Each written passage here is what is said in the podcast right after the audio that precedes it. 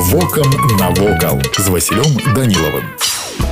Вітаю вас паважаныя сябры касцёл святого Мацвея ў раўбічах адна з самых запамінальных славутасцяў мясцовасці касцёл які перажыў шмат бедаў цяпер уяўляе сабой самабытны музей беларускай культуры многія турысты якія прыязджаюць на адпачынак у мінскай вобласці наведваюць яго гісторыя касцёла пачалася паводле падання з цудоўнай з'явы абраза Божай маці аднаму з мясцовых жыхароў у сярэдзіне 17 стагоддзя сабраўшыеся вернікі вырашылі абраз месца не пераносіць а пабудаваць тут жа ужо васьмікутную капліцу куды абліччы змясцілі. Шчаслівы час для капліцы доўжыўся да сярэдзіны 18 стагоддзя. У адну з начы капліцу залезныя злодзеі панеслі цудатворны абраз праз некаторы час здарыўся пажар які знішчыў будынак дашчэнту. Хутка цудатворная ікона вярнулася на сваё месца. Людзі якія забралі я раскаяліся ў сваіх дзеяннях і вярнулі яе. Так адбудаваная капліца зноў набыла свой скарб. Драўляны касцёл з'явіўся замест капліцы у 1860 1806 годзе па указе біскупа Якуба цяцеркі. А ўжо ў 1862 годзе будынак мураванага касцёла ўпершыню расчыніў дзверы для вернікаў. Як і многія касцёлы ў беларусі якія сталі музеямі касцёл святого мацвея ў раўбічах сабраў сваёй калекцыі шмат прадметаў з назаўжды зачынённых праваслаўных і каталіцкіх храмаў наведвальнікі могуць убачыць скульптуры якія прыцягваюць увагу сваім самабытным абліччам твары і вобразы святых беларускія майстры спісвалі з проста простых людзей можна палюбавацца і на беларускія строі нацыянальнае адзенне канца 19 пачатку 20 стагоддзя калекцыя будзе цікава кожнаму хто хацеў бы ўбачыць разнастайнасць строяў з розных куткоў беларусі Вось і ўсё што хацеў вам сёння паведаміць а далей глядзіце самі